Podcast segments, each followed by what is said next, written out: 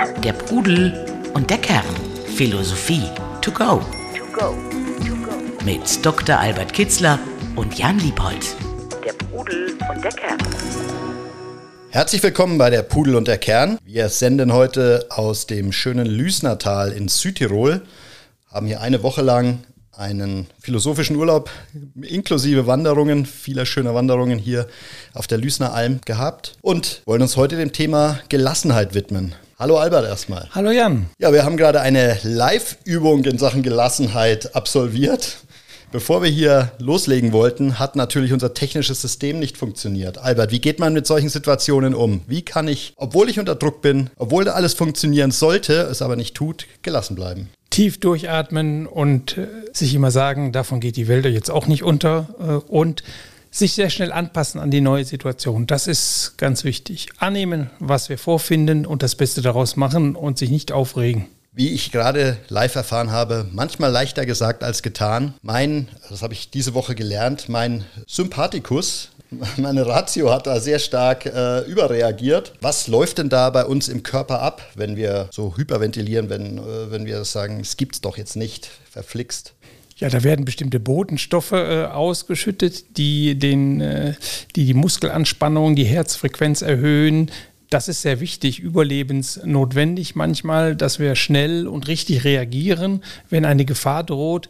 Aber äh, wenn diese Erregung nicht heruntergefahren wird, wenn nicht andere Botenstoffe ausgeschüttet werden, nachdem die Gefahr beseitigt ist und man wieder ruhig wird, dann äh, können diese Botenstoffe, die, die für den Erregungszustand verantwortlich sind, können die die eigenen Zellen angreifen oder das, äh, das ganze System durcheinander bringen. Das ist wie wenn eine äh, Armee, geschichtlich, heute soll das ja überhaupt nicht mehr passieren, aber wenn eine Armee in ein anderes Land eindringt, es erobert und dann die Armee nicht zurückgezogen wird, dann macht die da das, stiftet die das größte Unheil an und, und vernichtet das Land. So ist es etwa auch mit den Abwehrstoffen, körpereigenen Abwehrstoffen. Die müssen dann zurückgerufen werden und das funktioniert nicht mehr. Wenn dieser Shift, wenn dieser Wechsel von Ausschwärmen, äh, Feind besiegen, zurückkommen, wenn das nicht mehr funktioniert und die Botenstoffe bleiben in den Zellen, dann können sie die eigenen Zellen angreifen. Das ist der Grund, warum Stress äh, eine Menge Krankheiten und Anspannung eine Menge Krankheiten verursacht.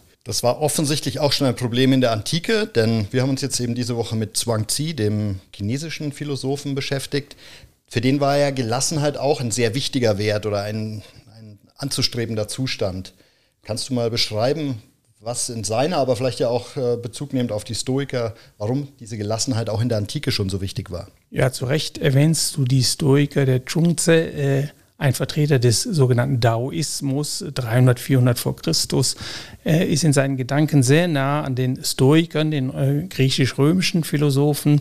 Und für die war es auch sehr wichtig, äh, einen Zustand der Unerschütterlichkeit zu erreichen. Also, dass egal was draußen passiert, man die innere Ruhe behält, man unerschüttert bleibt, man seinen Weg geht. Und der Chungze, obwohl er nie was von den Stoikern gehört hat, hat eine ganz ähnliche Philosophie gehabt.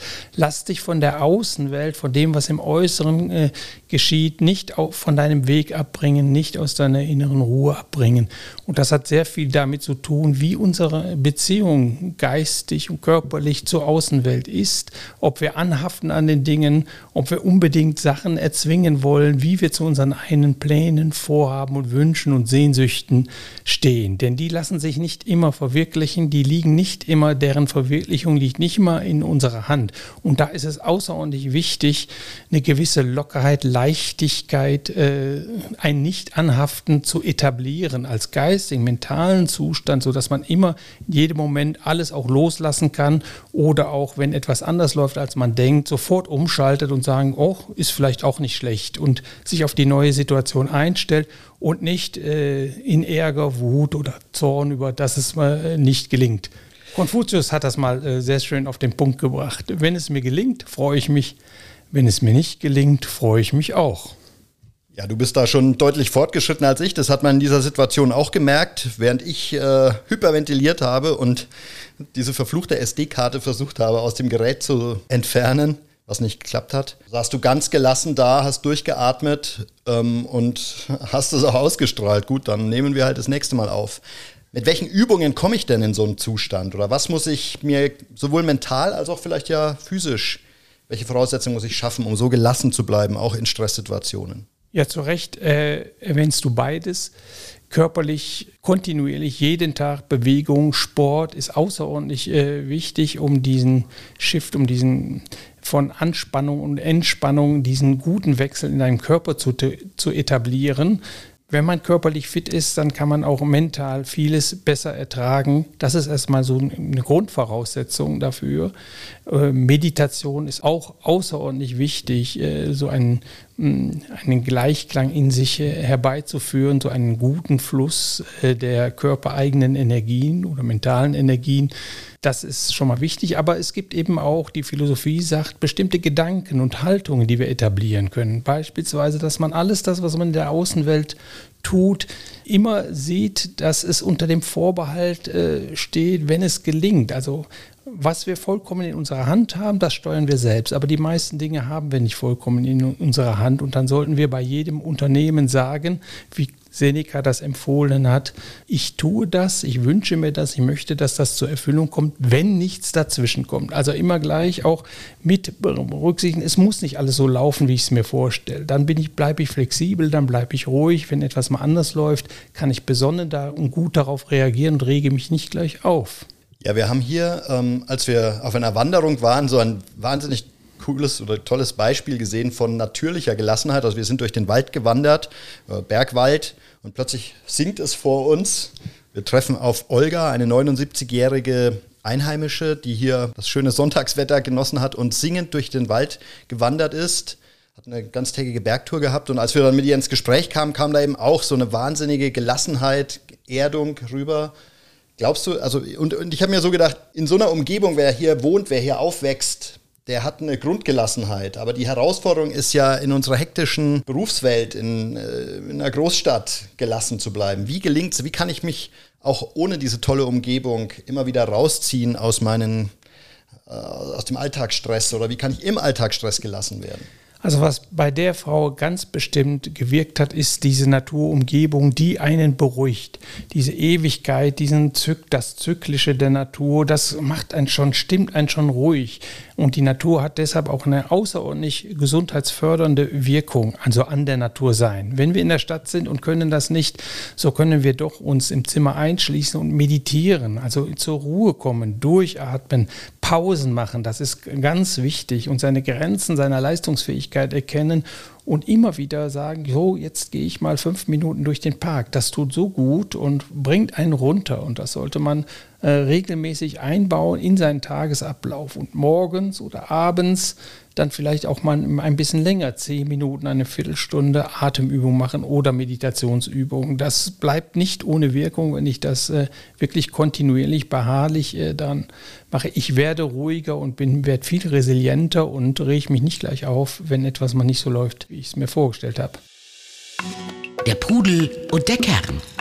Der Philosophie-Podcast zu den Fragen des Lebens wie ich es verstanden habe, geht es ja auch darum, immer zu erkennen, wann in einem so ein Automatismus losgeht. So, wenn, wann schießt das Adrenalin ein und in, dieser, in diesem Moment eben von zehn, da gibt es ja verschiedene Techniken, von zehn runterzuzählen oder wie, wie, machst du das, wenn du merkst, jetzt fängt dich an, etwas wahnsinnig zu nerven, aufzuregen? Nein, es gibt noch eine andere, also ich benutze philosophische Methoden. Also bei mir passiert das gar nicht, weil ich mich schon vorher ganz anders programmiert habe. Das hängt davon ab, wie ich zur Welt stehe, wie ich zu meinen Unternehmungen stehe, wie ich zu meinen menschlichen Wünschen und Sehnsüchten stehe. Wenn ich die unbedingt, wenn ich mich da rein verbeiße, wenn ich, das muss unbedingt so laufen, wie ich es mir vorgestellt habe, äh, und äh, mich in diesen Gedanken vertiefen, dann komme ich auch ganz schnell aus der Ruhe und bringe mich auch nicht mehr wieder gleich ruhig, wenn, wenn so etwas passiert. Dagegen, wenn ich mir sage, ich fange es mal an, ich gebe mein Bestes, ich möchte das, ich würde mich freuen, wenn es gelingt, aber wenn es nicht gelingt, äh, freue ich mich auch, dann, geht es,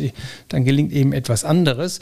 Mehr als das mein Bestes tun kann ich nicht. Darin soll meine Freude und meine Identität liegen, nicht unbedingt in der Erreichung der Ziele. Vieles erreichen wir, vieles erreichen wir auch nicht. So ist das Leben. Also das heißt, das sind nur ein kleiner Ausschnitt aus auch so philosophischen Gedanken, die dann mit einer Zeit, wenn man sie öfters wälzt, zu ganz anderen Haltungen führen. Das Wichtigste sind mir die inneren Werte, dass die nicht äh, verbogen werden, dass ich denen treu bleibe. Was ich draußen mache, das ist, äh, oder worauf ich mich in meinen Äußeren als Mensch, im äußeren Bestrebungen und in meinem Tun konzentriere, ist das Beste zu geben. Aber nicht darauf, ich muss unbedingt das dann auch erreichen, was ich anstrebe. Ich kann auch damit leben, wenn immer etwas schief geht. Ich bleibe total ruhig, ich fange das nächste an. Und wenn ich mal so Revue passieren lasse, bin ja auch nicht mehr der Jüngste. Vieles ist mir gelungen, viel, viel mehr, als ich mir das früher vielleicht vorgestellt habe.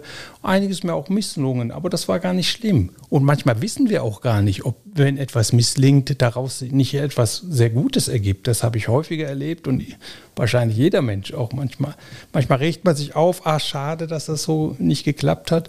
Und eigentlich klappte etwas anderes dann oder an der, an der Stelle habe ich etwas anderes gewonnen oder sah einen anderen Vorteil und der hat mir viel mehr Freude gebracht als das, was ich eigentlich vorhatte. Also ihr seht, hier an den Mikrofonen sitzt einerseits Ying, Albert und Jan, äh, der noch bei weitem nicht so weit ist, äh, in jeder Situation gelassen zu bleiben. Jetzt wollen wir eine Hörerin dazu nehmen, äh, die eine Frage an den Albert zum Thema Gelassenheit hat. Wie gelingt es mir in meinem Leben gelassen, gelassener zu bleiben? Der Pudel und der Kern. Philosophie to go. Die Außenwelt. Iris aus Düsseldorf, hast du dazu eine Frage? Ja, schön erstmal mit Ihnen zu sprechen. Ja, ich hätte eine Frage dazu und zwar ähm, gibt es ja so einen Spruch dazu, äh, dass man die Gelassenheit haben soll, ähm, die Dinge hinzunehmen, die man nicht ändern kann und den Mut, Dinge zu ändern, die man eben ändern kann. Und dann eben noch die Weisheit dazu, beides voneinander zu unterscheiden. Ja, äh, können Sie vielleicht aus Ihrem Leben Beispiele nennen, wo diese Frage, äh, muss ich das jetzt annehmen, ist das veränderbar oder nicht veränderbar, äh, virulent oder einschlägig wird? Ja, als Beispiel könnte ich da zum Beispiel nennen, wenn man eine Aufgabe von einem Chef äh, genannt bekommt oder einen Auftrag bekommt und da halt merkt, hm, das ist aber viel Aufwand und äh, ich würde dann überlegen, kann ich das ändern? Oder muss ich das als stoisch hinnehmen, ähm, dass ich es dann auch einfach erfülle? Mhm. Wenn ich den erfülle, bin ich vielleicht total unzufrieden und wenn ich den äh, nicht erfülle und hinterfrage und halt meine Vorschläge mache, könnte es halt sein, dass der Chef dann sagt, ah, ne, oder sich denkt, ah, die ist so renitent, die will jetzt meine meine Kompetenz hier in Frage stellen oder sonst irgendwie was und das halt als negativ zu bewerten. Oder er kann halt sagen, oh ja, die macht sich Gedanken, kann auch was Positives bei rumkommen. Ne? Also so, mhm. das ja. ist halt dann manchmal die Frage, wo, wo wann fange ich wann an, was als gegeben hinzunehmen und mhm. wann nicht. Ja, ich glaube, diese Konstellation kennt jeder eigentlich aus der eigenen Erfahrung. Muss nicht beruflich sein, sondern kann auch in der Familie mhm. sein. Ja, das ist ein gutes Beispiel. Das sind halt so Sachen, wo ich halt nicht weiß, kann ich die ändern, kann ich die nicht ändern? Und wie entscheide ich das? Äh, indem Sie es einfach versuchen. Äh, wenn Sie eine Möglichkeit sehen, Einfluss auf eine Sache zu, äh, zu bekommen, versuchen Sie es. Sie werden es dann sehen, ob es klappt oder nicht. Nur wenn es dann nicht klappt und Sie sehen, Sie haben alles versucht, dann müssen, kommen Sie an den Punkt, aha, jetzt habe ich erkannt, das ist ein Faktum, mit dem, das muss ich so annehmen, wie es ist, oder mich darüber ärgern. Und die Stoiker sagten eben, äh, Unerschütterlichkeit des Weisen, der nimmt die Welt so und die Menschen so, wie sie sind sind. Jedenfalls in dem Bereich, wo ich sie nicht ändern kann. Also versuchen Sie es einfach. Wenn Sie Möglichkeiten sehen, Einfluss auf etwas zu nehmen, dann, äh, dann äh, probieren Sie es aus. Mm, für mich ist das, ja, klar, der Gedanke ist äh, ja auf jeden Fall bei solchen Sachen dann da, weil sonst hätte ich den Gedanken ja gar nicht bekommen. Oh, das gefällt mir nicht, äh, wie kann ich das ändern? Aber ich habe halt manchmal das Problem, dass ich dann denke, mit wie viel Aufwand ist das verbunden? Erstens mal, ne, wann höre ich dann, an welchem Punkt höre ich dann auf? Oder halt auch mh, mm, dann halt von demjenigen, zum Beispiel, wenn mein Chef irgendwie sagt, ich möchte das bitte so haben, dass ich das dann, dass ich dann als faul angesehen werde, wenn ich das nicht machen möchte oder so, oder dass es halt eher negativ ankommt und ich dadurch eher was ändere, aber ins Negative, was ich eigentlich gar nicht will.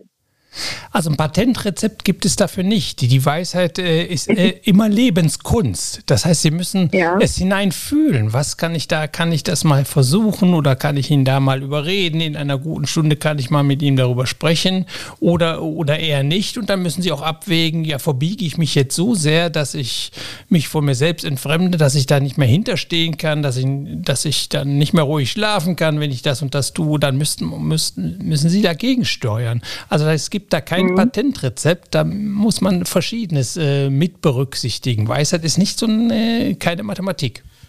Aber wenn ich es richtig, richtig verstehe, Albert, geht es doch aber schon auch darum, äh, diese, das erstmal für sich klarzukriegen. Was ist das, was ich hinnehme und was ist das, ähm, wo ich tatsächlich dagegen agieren möchte?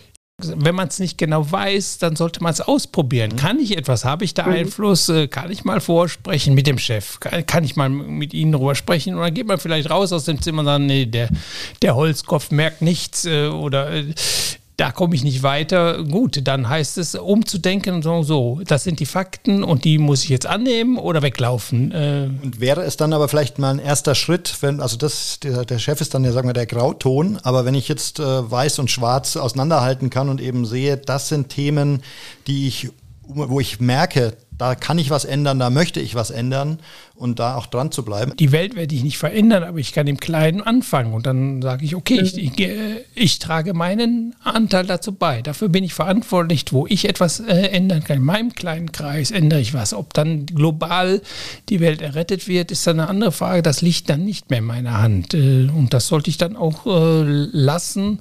Ich kann dazu meine Meinung äußern, ich kann darauf hinarbeiten, dass auch andere das so machen, wie ich es tue, aber wichtig ist erstmal, dass ich bei mir selbst anfange und vor der eigenen eigenen Haustüre kehre. Mhm. Iris, hat Ihnen das jetzt äh, die Frage annähernd beantwortet? Können Sie damit weiter äh, an sich arbeiten und an Ihrem Chef arbeiten? ja, also ähm, ich versuche es und ähm, ja, ich glaube, der Punkt ist halt, dann umzuschalten, wenn man halt merkt, man kommt nicht ja. weiter und die Krise dann als Chance zu nutzen. Ne? Mhm. Also die kleine Krise in meinem Beispiel jetzt, aber gibt es ja auch für andere Bereiche. Ja, haben Sie gut auf den Punkt gebracht. Also, Gut. danke sehr. Ja. Schöne Grüße nach Dann noch ein glückliches Leben. Ne? Danke. danke Ihnen auch. Bis dann. Tschüss. Tschüss. Danke. Tschüss. Der Pudel und der Kern. Der Podcast zu den Fragen des Lebens. Ja, sehr spannende Fragen, sehr gelassene Antworten, lieber Albert. Die Stoiker auf die wir ja immer wieder auch kommen und die auch heute bei unserem Seminar über Zwang Zi ganz viele Querbezüge geschaffen haben oder wir konnten viele Querbezüge von Zwang Zi zu den Stoikern ziehen, haben ja dieses Ideal der inneren Burg formuliert, Albert. Ähm, wie stelle ich mir das vor? Wie muss, wie schaffe ich es, eine, in, in meiner inneren Burg zu leben und mich eben nicht von jedem Trigger, von jedem negativen oder positiven Reiz aus meiner inneren Burg rauslocken zu lassen? Ja, die Vorstellung ist innere Burg, äh, einerseits äußere Welt, andererseits also in sich man, der Mensch ist das Verhältnis, das sich zu sich selbst verhält. Also wir sind zwei in einem und ich sage, die in der inneren Burg wohnt der Philosoph, draußen arbeitet sich äh, der Mensch ab und da muss man ein gutes Verhältnis finden. Wer eine starke innere Burg hat, Selbstvertrauen, innere Werte und sich darauf konzentriert und das Äußere immer etwas relativiert, das heißt, ich gebe mein Bestes, aber es kommt nicht darauf an, dass es mir auch unbedingt äh, alles gelingt. Also wenn man da ein guten, gutes Verhältnis findet, dann wird man innerlich unverletzlich und dann bleibt man auch ruhig. Man kann loslassen, äh, wenn etwas gelingt, ist man nicht erschüttert. Die Unerschütterlichkeit des Weisen, davon sprachen die Stoiker auch. Und das gelingt einem umso besser, je mehr man in sich ruht. Innere Burg heißt nicht Abgeschlossenheit, nicht, dass ich mich von der Welt loslöse, sondern das heißt, ich habe in mir einen Kern, einen Ruhepunkt, wo ich mir selbst treu bin, wo ich meine inneren Werte pflege und wo ich ihnen folge. Aber darauf kann ich mich in jedem Moment zurückbeziehen. Und das ist das eigentlich Wichtige. Glück und Unglück liegen in der eigenen Seele, nicht im nicht im Äußeren. Wenn man das einmal verinnerlicht hat, dann weiß man, wenn draußen etwas nicht gelingt, ist man im Inneren überhaupt nicht geschädigt. Also das Bild einer Burg und alles äußere, äh, alle äußeren Angriffe prallen an der Burgmauer ab. Das geht, wenn ich mich innerlich gefestigt habe, wenn ich mit mir ein sehr gutes Verhältnis habe, wenn ich Selbstvertrauen aufgebaut habe, in mir Ruhe, mit mir zufrieden bin, mich in meiner Haut wohlfühle, desto stärker bin ich im Außen. Da geht auch eine Ruhe von aus, die dazu führt, äh, dass ich im Äußeren, dass mir viel mehr gelingt, als wenn ich dieses Innere und Äußere so eng verkoppel.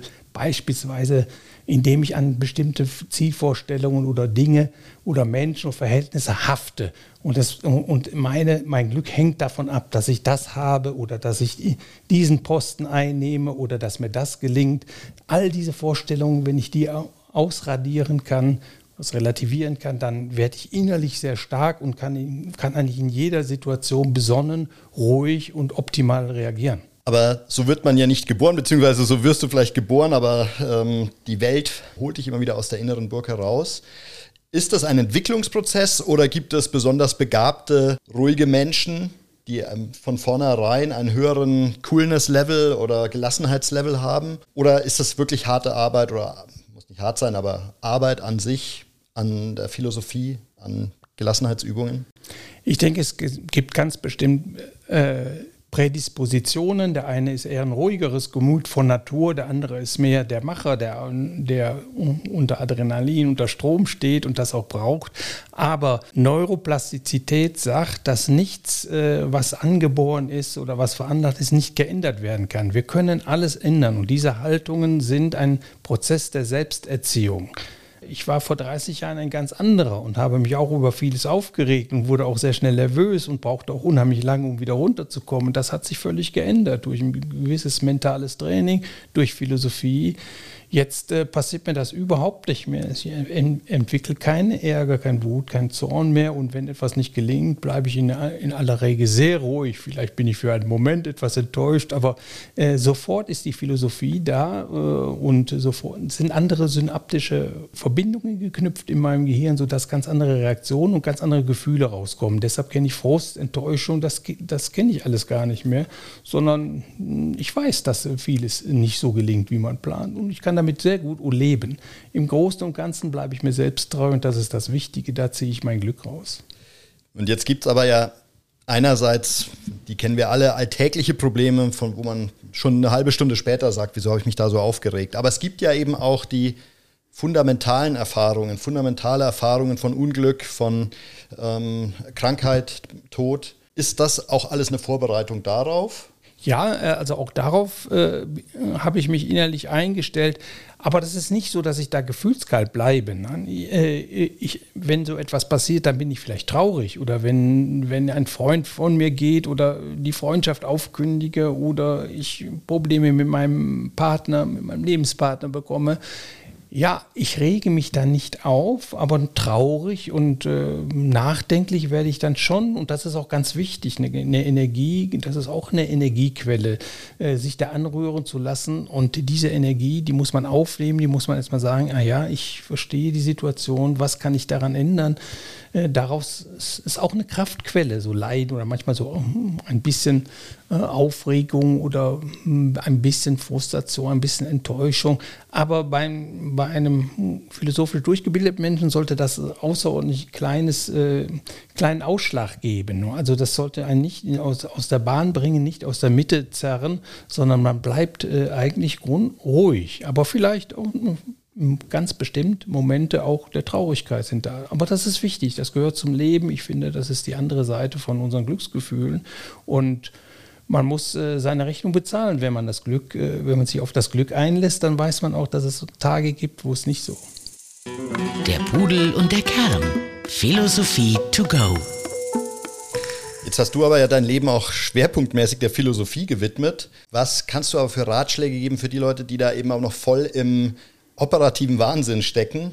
Da passiert es ja meistens, äh, diese Herausforderungen ruhig bleiben zu wollen, was einem dann eben häufig, zu häufig nicht gelingt, wenn eben Deadlines nicht eingehalten werden können, wenn der äh, Computer abschmiert im entscheidenden Moment. Äh, wie bleibe ich in solchen eigentlich jetzt in der Retrospektive belanglosen, aber in der akuten Situation wahnsinnig aufregenden, nervigen äh, Situationen gelassen. Was sind so Tipps, die du den Leuten oder was hat vielleicht auch, was haben die Stoiker oder Zhuangzi äh, an Tipps gegeben? Also ich habe die äh, Übungen, die man da machen kann, in dem Fall und in ganz anderen äh, zwischenmenschlichen äh, Problemsituationen habe ich zusammengestellt in meinem Buch Denken heilt, Philosophie für ein gesundes Leben. Da habe ich die Übungen. Es gibt ganz einfache Übungen. Das Wichtigste ist überhaupt, dass man sich jeden Tag ein bisschen Zeit nimmt, überhaupt Zeit nimmt, sich um sein Seelenleben zu kümmern und die Dinge zurechtzuzurren. Dann kann man sich da einlesen. Da gibt es verschiedene Übungen, die man machen kann. Ich erwähnte schon die Meditation, aber auch dieses mentale sich bewusst machen. Weil, wie möchte ich eigentlich leben? Regelmäßig mal darüber nachdenken, was sind meine Grundwerte und was ist eigentlich nicht so wichtig? Wo habe ich meine Glücksgefühle hergezogen? Aus meinen geschäftlichen Erfolgen oder vielleicht doch auch zwischenmenschlichen Beziehungen? Und wenn ich das mir immer wieder regelmäßig vergegenwärtige, komme ich vielleicht zu dem Schluss, diese inneren Werte, diese zwischenmenschlichen Beziehungen sind eigentlich viel wichtiger als das Äußere. Also kann ich das Äußere dann auch relativieren. Ich erkenne auch, und das muss sich im Bewusstsein festsetzen, dass geschäftlicher Erfolg, das Besitz, Besitzstandsvergrößerung, Ruhm, Macht, Position, alles nur sehr relative Werte, bedingte Werte sind, die nicht keinen entscheidenden Einfluss eigentlich auf äh, den Umstand haben, ob ich mir ein glückliches, ein erfülltes, ein gelingendes Leben führe oder nicht. Und wenn das mal drin sitzt im Kopf und da brauche ich eigentlich nur jeden, jeden Tag nur zehn Minuten dran zu denken. Wenn ich das kontinuierlich mache, wird sich das irgendwann festsetzen, dann bleibe ich gelassener.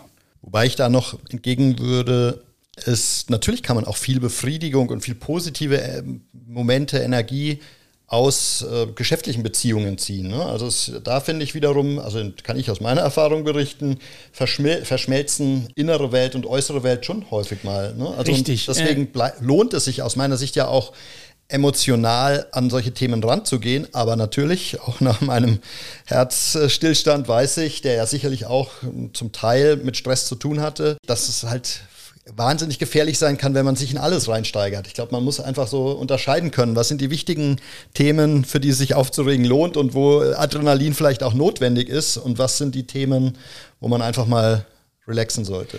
Ja, du hast natürlich recht. Auch unser, aus unserem Verhältnis in der Welt ziehen wir, ziehen wir sehr viel Freude, Selbstwirksamkeit, wir, Selbstbewusstsein baut sich da auf und natürlich freue ich mich, wenn, wenn mir etwas gelingt. Keine Frage. Aber äh, ich habe viel mehr Kraft, wenn ich mich dem, dem nicht ganz hingebe. Wenn ich also immer so eine philosophische Bremse eingezogen habe, die mir sagt, gut, das sind nur relative Werte. Wenn es mal schief läuft, fall nicht gleich, da geht die Welt nicht von unter. Wenn ich mir das ver, verinnerliche, habe ich eine innere Ruhe, die mir eigentlich viel mehr Kraft gibt, im Äußeren erfolgreicher zu sein. Und das habe ich auch festgestellt in meiner Zeit vor der verinnerlichten Philosophie, wo ich mich aufgeregt habe, etc. Ich war, ich war erfolgreich. Aber äh, nachher, nachdem ich das so verinnerlicht hatte, ruhig blieb, war ich eigentlich noch erfolgreicher. Also man bewirkt mehr. Auch in der Ruhe liegt eine unglaubliche Kraftquelle, die ich im Äußeren positiv einsetzen kann.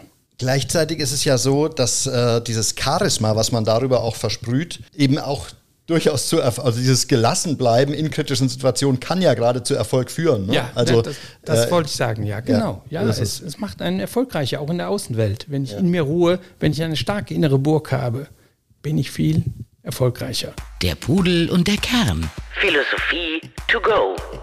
Conclusio.